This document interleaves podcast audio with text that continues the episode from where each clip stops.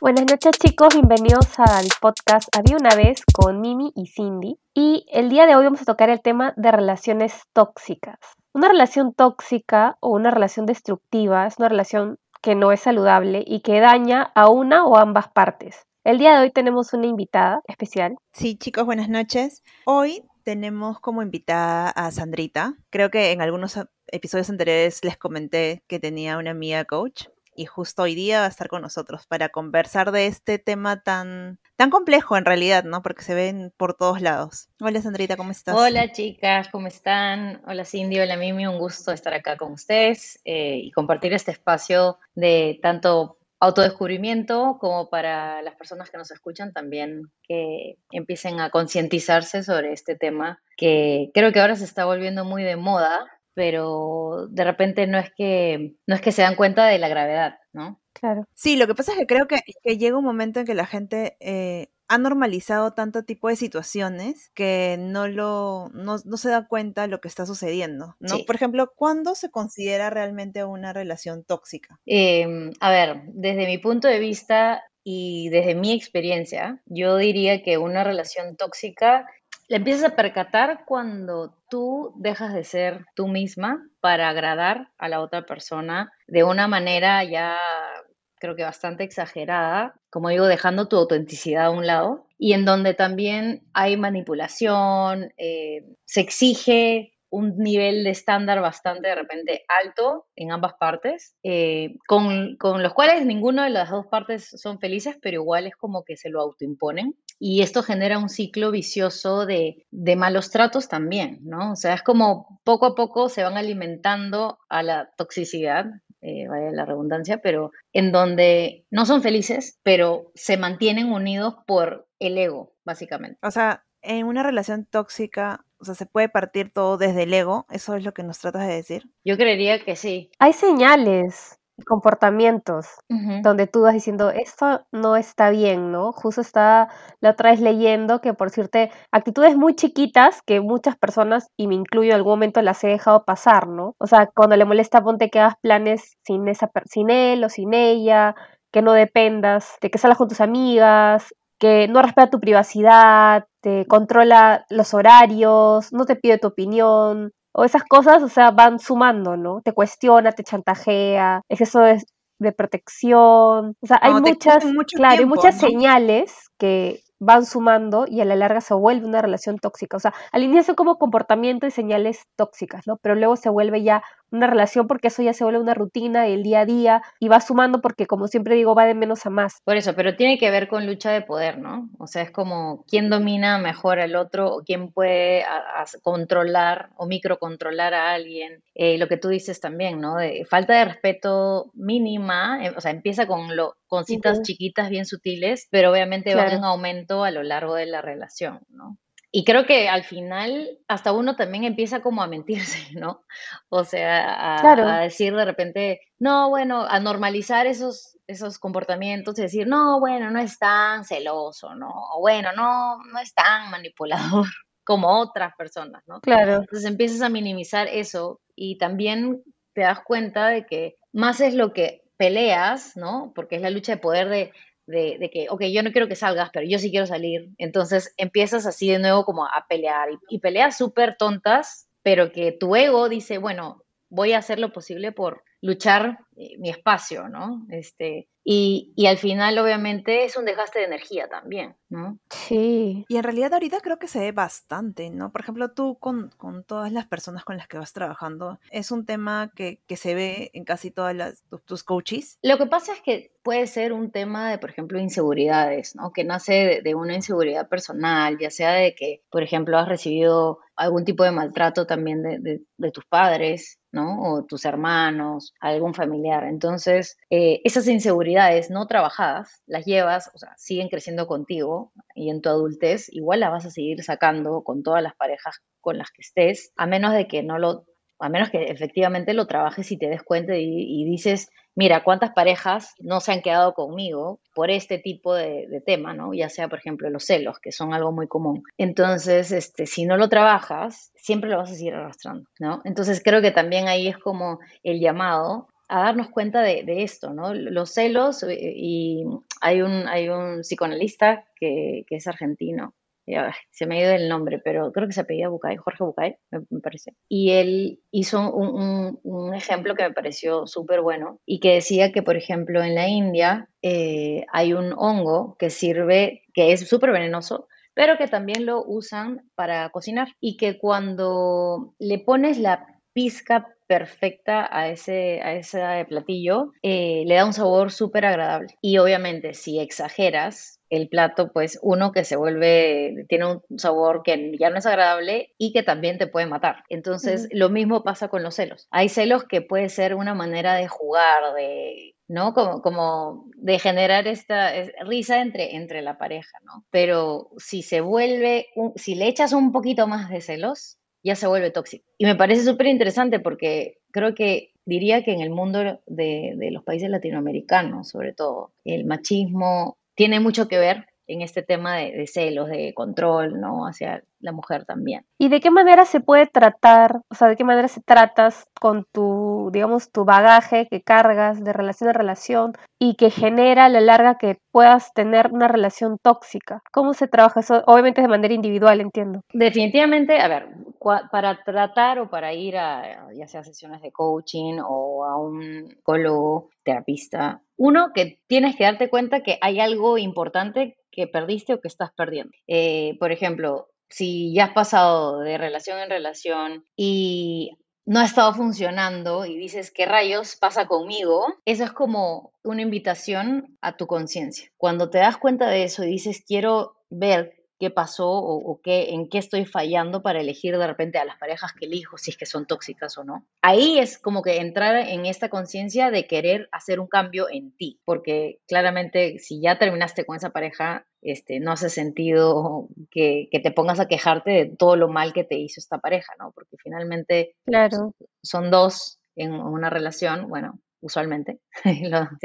y entonces sí es importante que uno también se haga responsable de su parte. Y por eso es que uno va a, ver, ¿no? a entrar en conciencia de sus acciones, de lo que piensa, de cómo está llevando la vida, de qué creencias eh, limitantes son las que no le están permitiendo tener una relación sana. Es básicamente eso. Entonces, sí, definitivamente tiene que nacer de uno para iniciar ese proceso, porque no es algo fácil y no es algo no es como pues este felicidad, ¿no? O sea, en, el descubrimiento eh, implica también un esfuerzo, implica responsabilidad de tus acciones, ¿no? Y a veces mucha gente quiere la parte, el final feliz, pero no quiere pasar por el charco, ¿no? Y embarrarse. Claro, ¿y cómo nos podríamos dar cuenta? O sea, ¿cuáles serían las señales que, más visibles para poder darnos cuenta de que estamos ya entrando a un ciclo tóxico? Porque no es que una relación, o sea, no creo que todas las relaciones empiecen desde el día uno como tóxicas, pero creo que a veces hay muchas que en el camino se empiezan a volver tóxicas, que pueden empezar muy bonito y llega un momento en que empieza a volverse el círculo vicioso y de nunca acabar. Hay mil opciones, ¿ya? Pero mira, lo digo desde mi experiencia, por ejemplo, ¿ya? Si tú, por ejemplo, eliges parejas porque no quieres estar sola, te puede llevar a una relación tóxica o a elegir a cualquier persona, cualquier chico que se te presente porque te llamó la atención, porque tiene ojos bonitos o lo que sea, ¿no?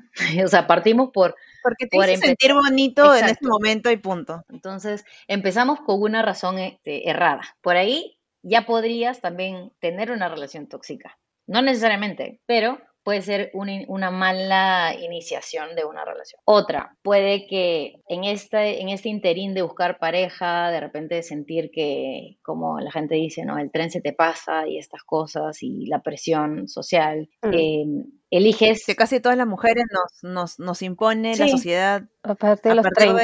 desde los 30. Exacto. Entonces, eliges, ya también, eh, eliges a una persona que al inicio parece que va bien, súper encantador, que puede ser un narcisista. Usualmente los narcisistas pues tienen que, su ego está pues en el cielo y más allá, ¿no? Entonces, con ese tipo de personas, tú siempre vas a ser el segundo, tercer plato de la mesa. Entonces, al inicio sí se muestran muy interesados en ti y obviamente uno creo que le agrada eso, ¿no? Al inicio de, estar en el proceso de gileo, ¿no? De coqueteo.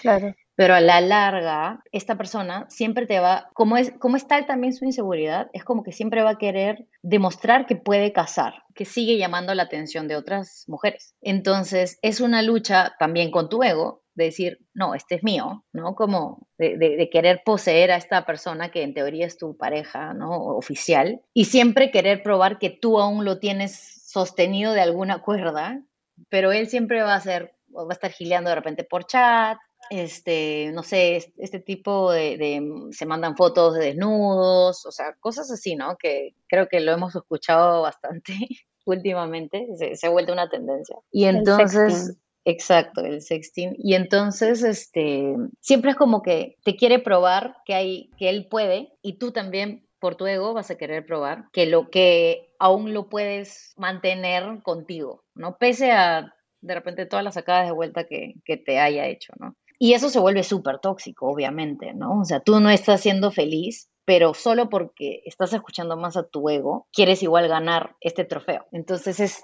por eso digo, es como ambos se alimentan en, de la peor manera y a veces podemos caer en eso. O sea, es muy fácil hacerlo si es que estamos, si no estamos conscientes de, nuestro ego, ¿no? A ese nivel, por ejemplo. El autoestima también tiene bastante que ver, ¿no? Exacto. Porque cuando, cuando el ego es el que reina en tu vida, tiene que ver que tu autoestima no está, en, no está valorada, ¿no? O sea, y, pasa eh, viceversa, o sea, si tu autoestima está lo suficientemente arraigada y estás segura de quién eres tú, tu ego también se reduce porque no lo necesitas como como prueba de que, de que puedes hacer cosas, ¿no? Porque tú sabes lo que puedes lograr, porque confías en ti, porque tienes claro tu autovaloración, ¿no? Yo siento que he tenido un proceso, creo que lo he contado en otros, en otros eh, episodios, de que yo tuve un proceso, toda la cuarentena, la pandemia, a mí me sirvió un montón. O sea, yo estuve en una relación súper larga, que yo sí siento que, que fue tóxica, y como le digo a todo el mundo, que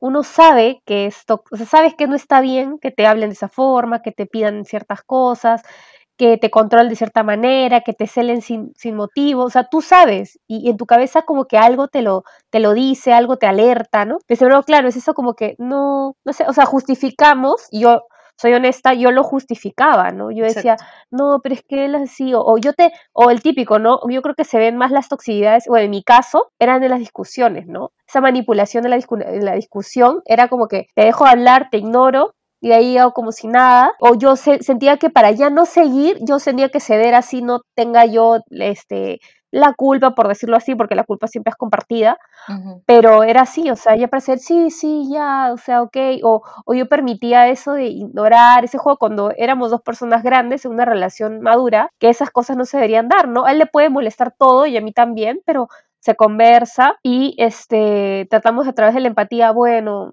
sí, es que me molesta esto, pero no, era, era unas cosas así de impulsividad y, y, ya llegó un punto en el que obviamente ya no se pudo más, ¿no? O sea, había mucha, había, yo falta de respeto, o sea, en, los tratos más que nada, ¿no? Sí. Pero ya pues, estaba mal. o sea, usualmente sí, claro, o sea, manipulación, ¿no?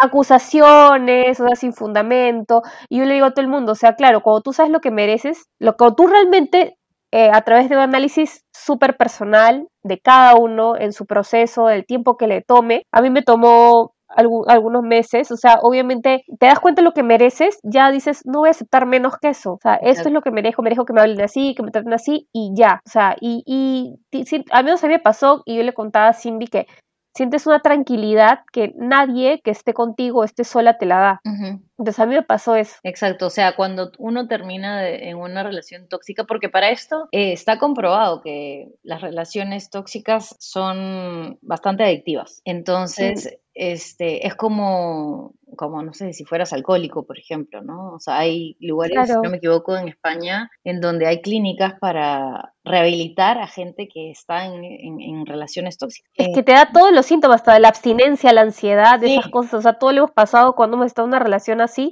y sientes todos los síntomas como de un drogadicto cuando le quitan la droga, ¿no? Es tal cual, esa dependencia, esa sensación. Exacto, y lo peor es que cuando a veces terminan, hay, hay, parejas o, ¿no? o coaches, por ejemplo, que terminan, se, se, sienten aliviados, como dices, porque ese es uno de los grandes indicadores también. Cuando uno termina una relación tan tóxica, lo que sientes es alivio, ¿no? Dices como que, ay, Dios mío, ya puedo respirar, ¿no? O sea, paz. Pero pasan, de repente, no sé, algunos pueden ser días, otros pueden ser semanas, ¿no? O meses, y empiezas de nuevo a entrar en esta idea de que ay, pero no era tan malo, ¿no?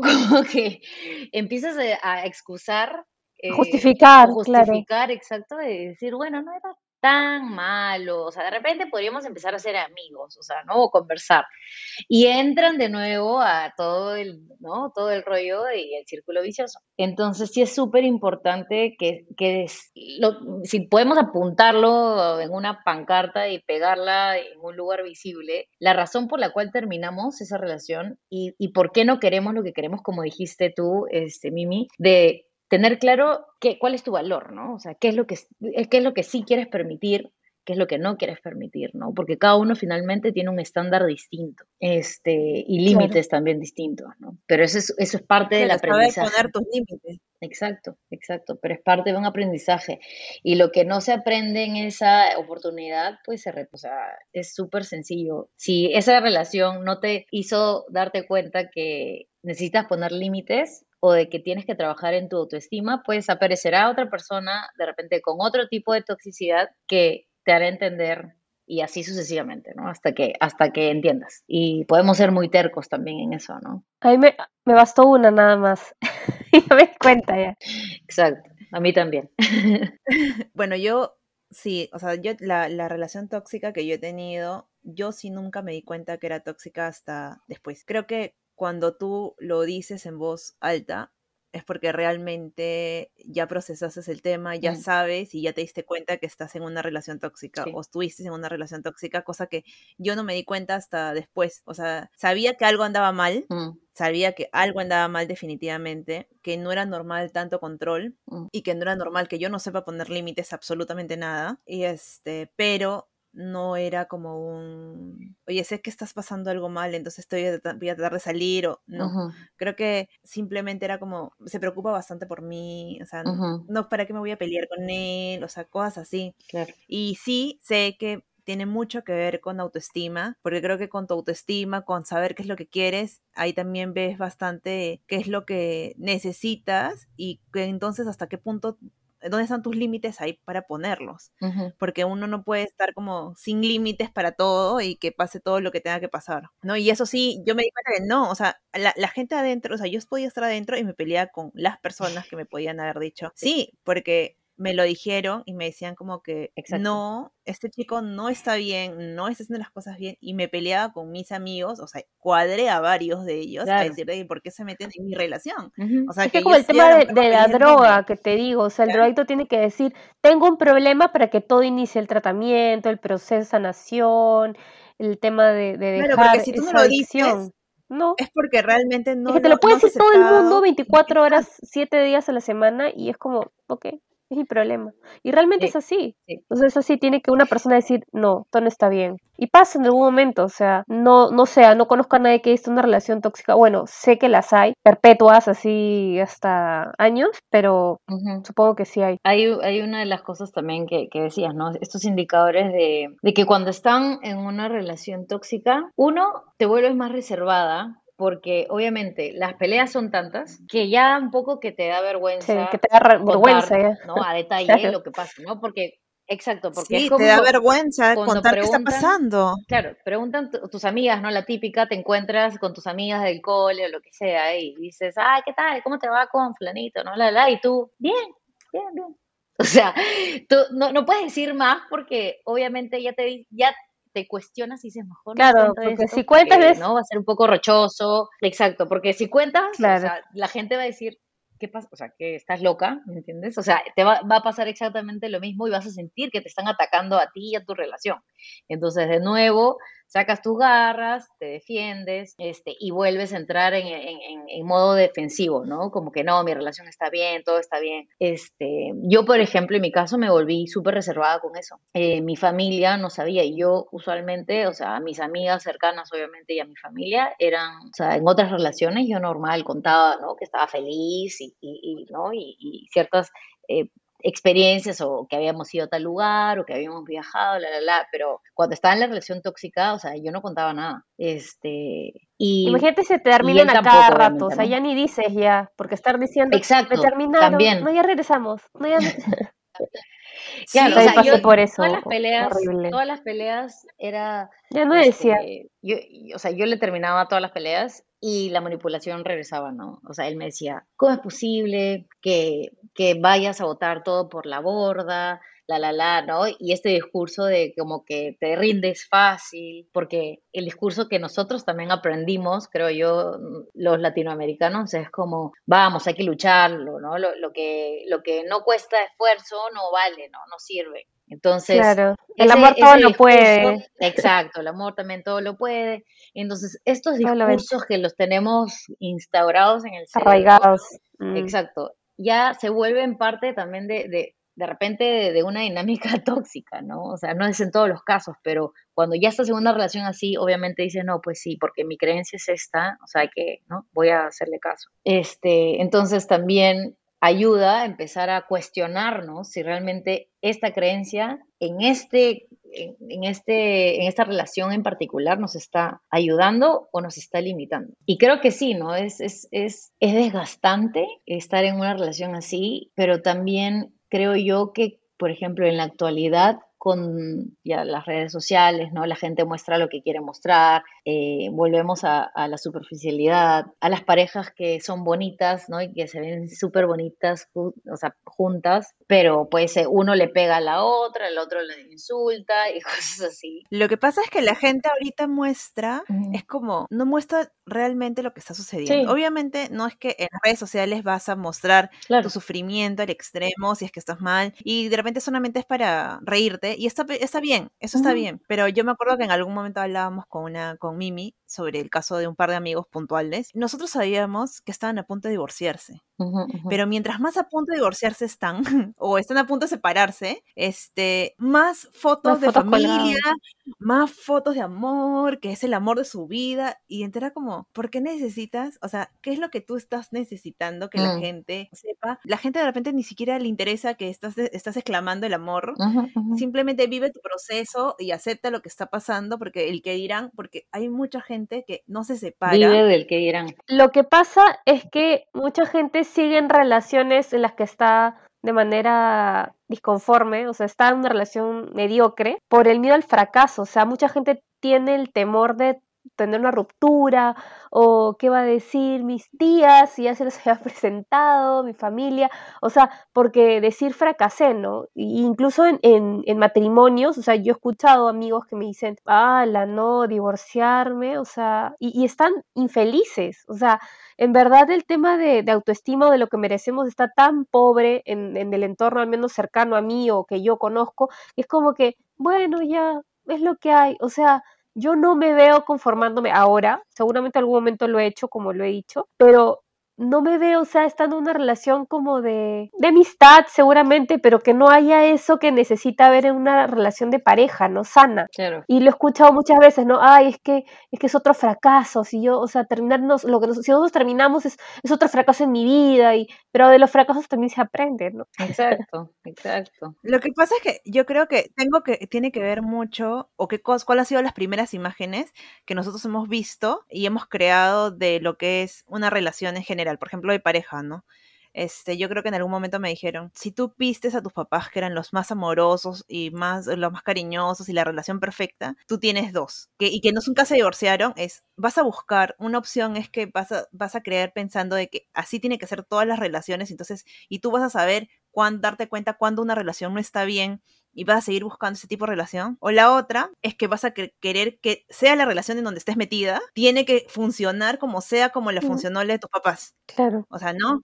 Porque no siempre todos vamos a pensar lo mismo. ¿no? Entonces va a decir, ya algunos van a decir, sí, mis papás tuvieron una relación perfecta, ya no me funcionó esto, pero de repente, porque ya sé que que, la relación perfecta para mí es esta, mis papás. No me funcionó, pero yo puedo conseguir a alguien más adelante y en, en mi búsqueda conseguir a alguien que tenga esa relación perfecta. Y los otros es, no, ya la relación que tengo, como ellos nunca se divorciaron, ellos tuvieron una relación larga y así están toda mi familia, la voy a hacer que funcione como sea pero como sea funcionar, así sea la más top. Pero acá dices dos cosas que son súper claves, India. Una de ellas tiene que ver con el tema del fracaso, o sea, cómo vemos nosotros en general las personas humanos con, el fracaso, ¿no? Eh, Mimi decía, es un aprendizaje y qué bueno que, lo vea así, pero no todos lo vemos así. ¿no? O lo hemos visto en algún momento así.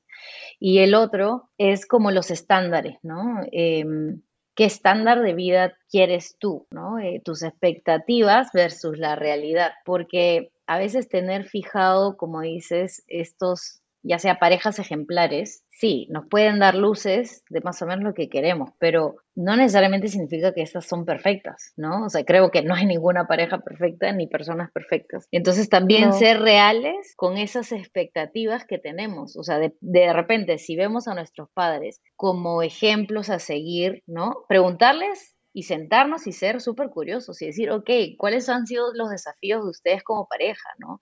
Eh, de ¿Por qué se peleaban? ¿Cómo han mejorado la relación? Porque de seguro esto es una constante evolución, ¿no? Este, todos cambiamos, o sea, creería que, por ejemplo, antes pre-pandemia y después de la pandemia, creo que todos o la mayoría que hizo su trabajo este, hizo su cambio, ¿no? El cambio en alguna, en alguna parte de su vida. Lo mismo pasa en las relaciones, ¿no? O sea, tú inicias una relación y eso no significa que se va a quedar así para toda la vida. ¿no? Es, un constante trabajo. Así como, evolucionando. Exacto, así como las relaciones también de, de amigos, por ejemplo, ¿no? Que esto también es súper interesante porque cuando hablamos de relaciones tóxicas, usualmente nos enfocamos también en las parejas, pero a veces también mantenemos amistades que, por ejemplo, en el colegio, ¿no? Teníamos amistades porque obviamente nuestra, llamémoslo, inteligencia emocional de repente no estaba tan desarrollada como al día de hoy, ¿no? Entonces, por el cariño, por las buenas anécdotas, mantienes a estas personas en tu vida y puede que en algún momento ya no te ya no tengan los mismos valores, ya de repente no compartan visiones, de repente una es más competitiva que la otra, de repente es, este, no sé, egoísta o celosa o, ¿no? Como que de repente un poco envidiosa también. Y la seguimos manteniendo por el hecho de, que hubo este cariño y estas buenas memorias, ¿no? Entonces, también es un despertar a eso, ¿no? Como hasta cuándo vamos a creer que todo se mantiene exactamente igual a lo largo del tiempo. Sí, porque en realidad en la toxicidad la ves en, amistades, o sea, en amistades que a veces se vuelven muy demandantes por, por este tipo de situaciones, ¿no? Por ejemplo, yo antes, antes del antes de la pandemia o bueno, muchos años atrás también, creo que mi línea de amigos, claro, era como, pucha, como pasamos cosas bonitas, como que siempre van a estar ahí, van a estar ahí, pero ya llegó a un momento el día de, el día de hoy que siento que ya hay varios amigos que he tenido que eliminar porque, o, o simplemente poner un límite, o sea, ya sé que solamente son para ciertos tipos de situaciones, o sea, no sé, Exacto. para, claro, para ciertos tipos de situaciones y ya no van a entrar más porque me demandan tiempo, tiempo que yo no le puedo dar y si es que no se lo doy, me... Como categorizar. Claro, ya los empecé a categorizar. ¿No? Y, estoy bien con todos en este cuando desde que lo he categorizado. Pero antes de categorizar era complicado porque era como, estás demandándome un tiempo que en realidad yo no ni siquiera entiendes por qué no tengo tiempo. Y entonces si no, y si, si no me das entender en, en mínimo, entonces como no, no tiene sentido, ¿no? Es rodearnos de personas que nos sumen, pues, ¿no? Que nos sumen en, en, todo aspecto. No, yo lo, yo lo veo así, ¿no? O sea, yo sí no tengo muchos amigos, pero es como que, y, he ido perdiendo amistades a lo largo de, no sé, de la adultez de la adolescencia, de la universidad, o sea, y ya, o sea, sin, sin asco, sin, sin, en mi caso, ¿no?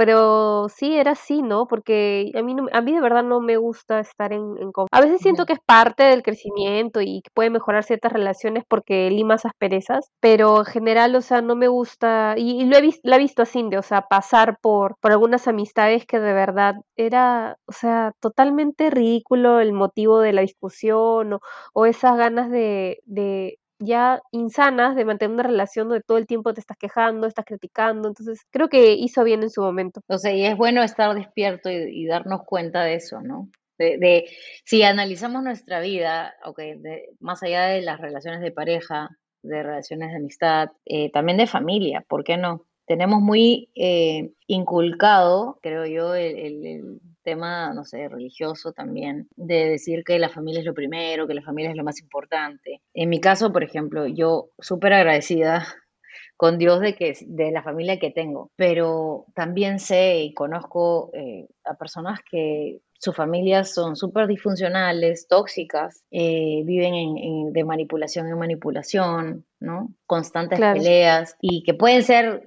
entre hermanos, pueden ser entre padres e hijos o, abuelos o cosas así. Entonces, ahí es como cuestionarnos también, ¿no? Invitar al cuestionamiento y decir, ok, son mi familia, o sea, yo no tuve la opción de, de elegirlos, ¿qué es lo que me quieren mostrar, ¿no? También como una enseñanza, como un aprendizaje, ok, si esto es lo que me tienen que mostrar y lo agradezco, pero poner el límite hasta dónde quiero llegar con estas personas, así como lo hacemos con las amistades y así como lo hacemos también con nuestras parejas, porque finalmente tenemos que ver nuestra eh, felicidad, también ver lo que nos hace bien a nosotros, lo que nos brinda paz, lo que nos da energía, ¿no? No, que, no, no, no ir a lo que nos roba energía. Claro, creo que es algo como que en algún momento nosotros conversamos, Andrita, que era de, de que, por ejemplo, yo sí soy, yo soy católica, ya, pero pero también soy consciente de que esto de la religión nos ha enseñado, o sea, nos, nos mete mucho en la cabeza de que la familia es lo primero y que la familia es tiene que ser perfecta y que siempre,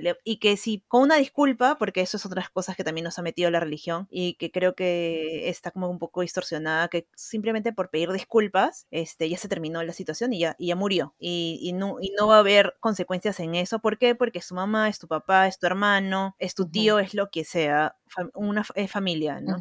Y, y no es así, o sea, no es, eso no es es que así no se lleva. Entonces uno como familia también tiene que darse cuenta de que existen relaciones tóxicas y que a pesar de ser familia, si las tienes que cortar eh, y no hay de otra cosa, está bien cortarlas. Está bien cortar las relaciones, seas papá, mamá, hermana, hermanos, tíos, lo que sea, las tienes que cortar porque primero es tu salud mental antes de, de, lo demás. Clara, o sea, creería que de repente la primera opción no es cortar de raíz, creería que en toda relación se puede dar alguna oportunidad en el sentido de que si ambas, ambas partes quieren trabajar en la relación y quieren aprender a comunicarse mejor, porque creo en, en, que también es importante dar segundas oportunidades siempre y cuando ambas partes quieran trabajar en ello, ya sea que puede que sea un tema de comunicación, de falta de comunicación, ¿no? Eh, ver la manera de, cómo pueden trabajarlo y siendo genuinos y siendo honestos en el proceso, ¿no? Pero obviamente si no hay lugar para ello y si solo te están exigiendo que tú cambies porque les da la gana, pues definitivamente ahí no, hay, no hay otra razón por la cual quedarse, ¿no? Pero sí creo que, que tiene que ver con, con ser conscientes de, de nosotros mismos, ¿no? Porque nosotros generamos realidades en base a lo que a lo que pensamos, a lo que sentimos. Y si no somos conscientes de ello, obviamente los cambios no se van a dar, porque usualmente lo que hacemos es poner todas nuestras expectativas en la otra persona para que ellos lo solucionen, en vez de ver qué es lo que nosotros necesitamos o qué es lo que nosotros estamos haciendo bien o mal, ¿no? Por así decirlo, qué nos está funcionando y qué no. La comunicación ahí es básica. Y como pueden escuchar, la conversación se tornó muchísimo más interesante de lo que pensábamos. Por eso es que tendremos segunda parte. Así que nos escuchen la siguiente semana con la segunda parte de este interesante episodio con nuestra invitada especial, Sandrita. Chao, cuídense.